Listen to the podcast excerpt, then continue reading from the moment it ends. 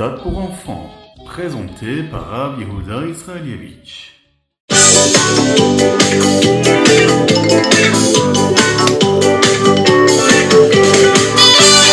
Bonjour à tous, infiniment heureux de vous retrouver pour partager avec vous le Ritatu du jour. Aujourd'hui, nous sommes Yom Shelishi, le troisième jour de la semaine de la parachat Itro. Et nous allons commencer par le Chumash. Mais avant cela, il faut rappeler qu'aujourd'hui nous sommes le Tetzaïn du mois de Shvat, de l'année de Hakel, Hanehe Tavshinpe Gimel, cette année-là du rassemblement. Tous ensemble, étudions le Chumash.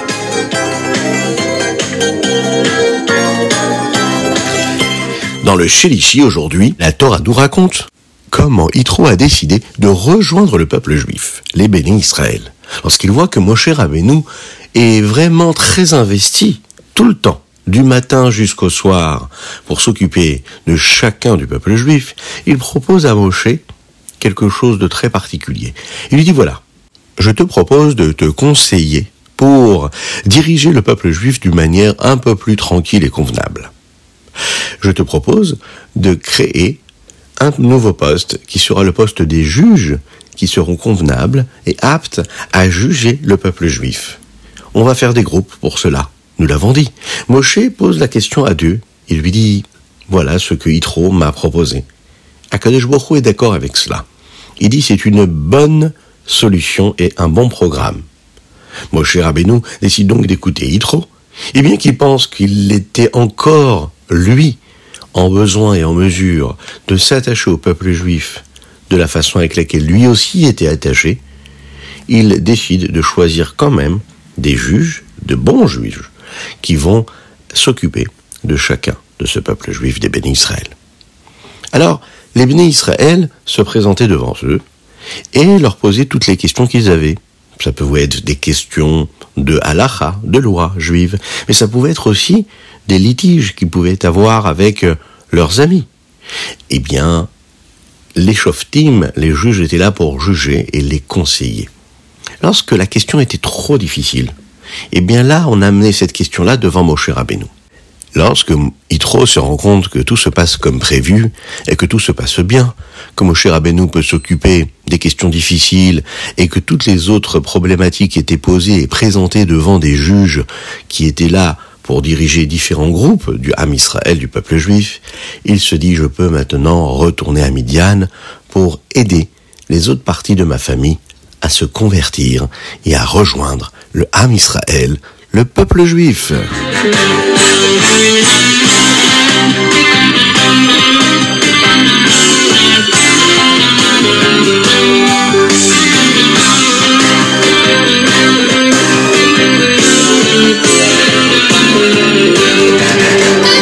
Et nous passons tout de suite au Teilim du jour. Aujourd'hui, nous sommes le Tetzain Shvat. Nous sommes le 16 du mois de Shvat.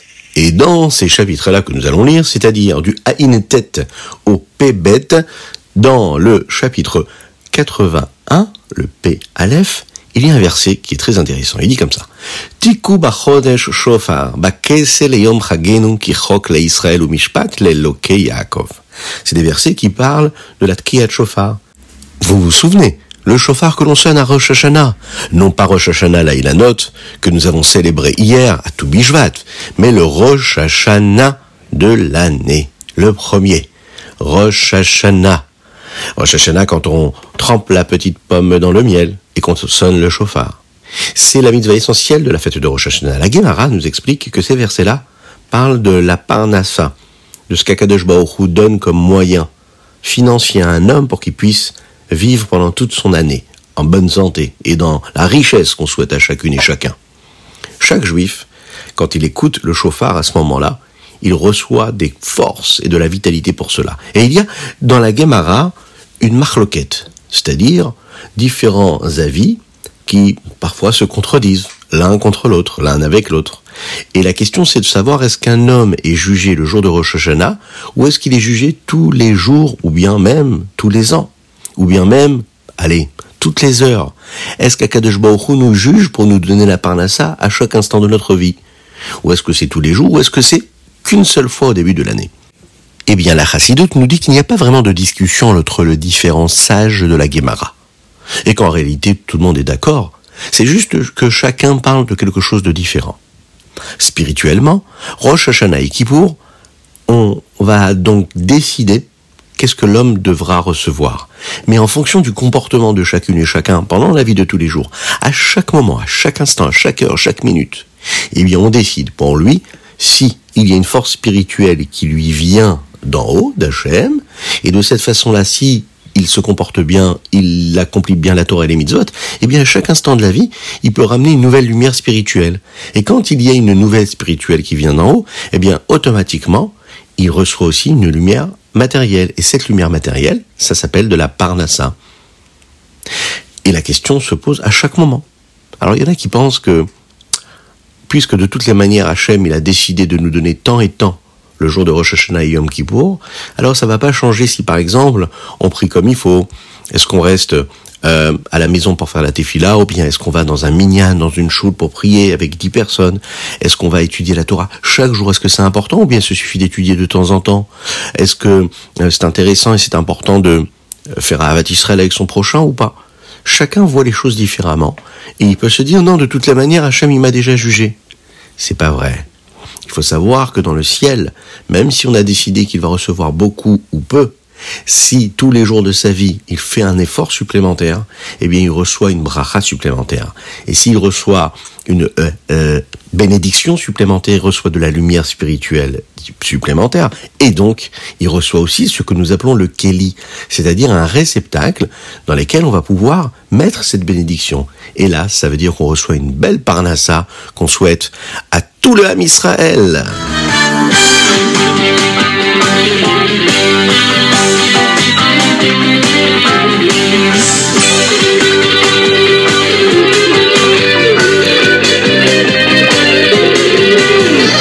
Passons tout de suite au Tania du jour. Aujourd'hui, nous allons parler un peu, en résumé, de l'unicité d'Hachem. Qu'est-ce que cela veut dire? Ça nous permet de comprendre le lien que nous avons avec Hachem quand nous accomplissons une mitzvah. Et comment c'est très important de ne pas faire l'inverse de sa volonté. Vous savez que tout le monde a été créé avec différentes créatures. Et dans ces créatures, il y a, des, couches comme ça, comme des, petits écrans, comme des petits rideaux, des voiles qui cachent la présence de Dieu. Ce que nous appelons des tzimtzumim. Une partie de cette création-là, de toutes les créatures, s'appelle la clipa, l'écorce, comme le fruit que nous voulons consommer, et qui est recouvert d'une écorce, d'une peau. Cette peau-là, cette écorce que nous appelons la clipa qu'il y a dans le monde, elle cache la gdusha, elle cache la sainteté. Et donc, au moment où il y a des choses interdites et impures qui reçoivent de l'énergie et de la vitalité, ils la reçoivent, nous l'avons expliqué déjà, d'une façon achoraim. Un peu quand on donne, vous savez, quelque chose à quelqu'un qu'on n'aime pas et qu'on lui jette par-dessus l'épaule. Et c'est ici que cela se passe de cette façon-là aussi. Un homme qui va se comporter contre la volonté d'Hachem, Dieu nous en préserve, il fait une avéra. Que ce soit une grande avéra ou une petite avéra. Eh bien, vous savez, c'est encore plus grave que les clipotes. Pourquoi? Mais parce que les clipotes, les forces du mal, les forces interdites, les forces qui sont l'inverse de la sainteté, elles n'ont pas vraiment choisi d'être impures.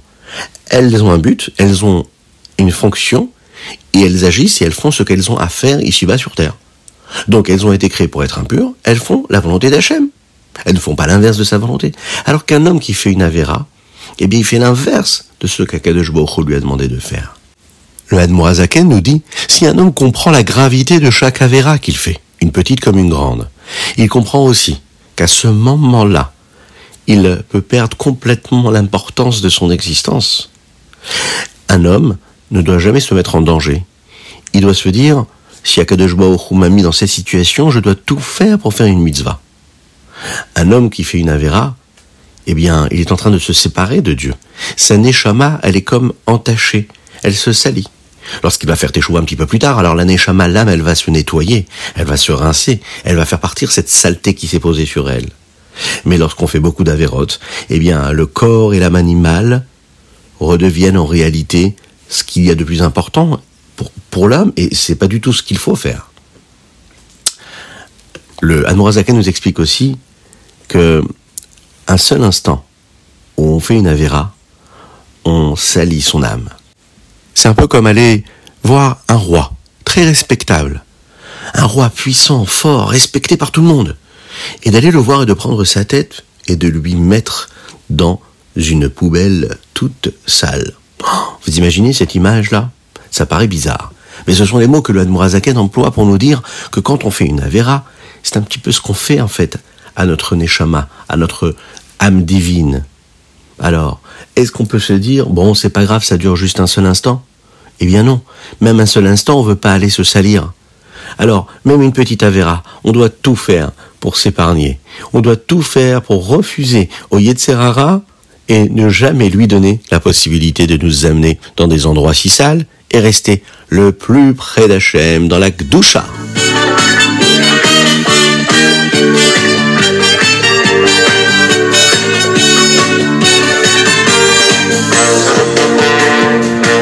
Et nous passons tout de suite au Ayom Yom. Aujourd'hui, nous sommes le 16 du mois de Shvat, Tenzaïd Shvat.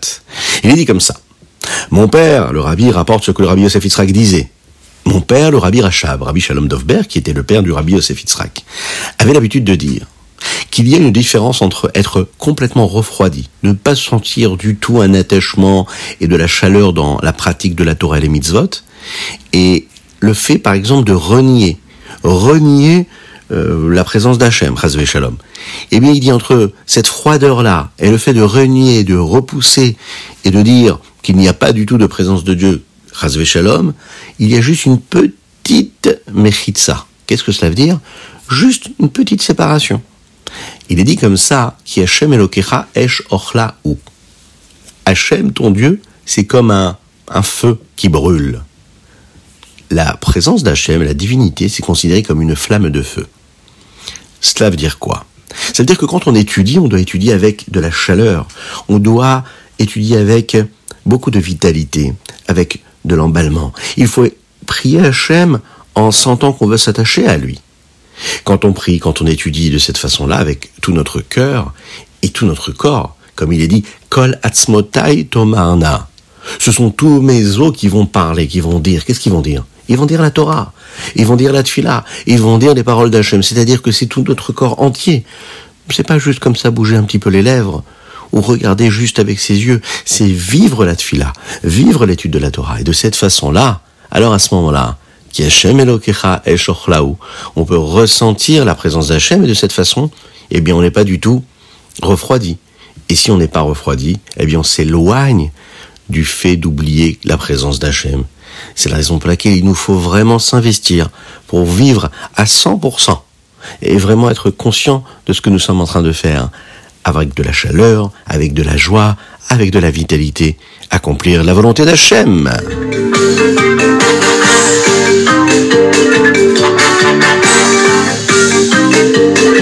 Et voilà, c'était le chitat du jour de ce Tetzain Shvat. J'espère que vous avez passé un bon moment. N'hésitez pas à partager avec vos amis. Nous avons étudié aujourd'hui pour la mains de Avraham Issim Ben Sultana, qu'Hachem lui envoie une véritable réfoua chez les mains, une guérison totale et complète. Très rapidement, je compte sur vous. Amen, ve amen. Et on se dit à très bientôt. Que Dieu vous bénisse. Que vous puissiez passer une belle journée dans la joie, la réussite. Et que vous puissiez être bien attentif au cours de vos professeurs.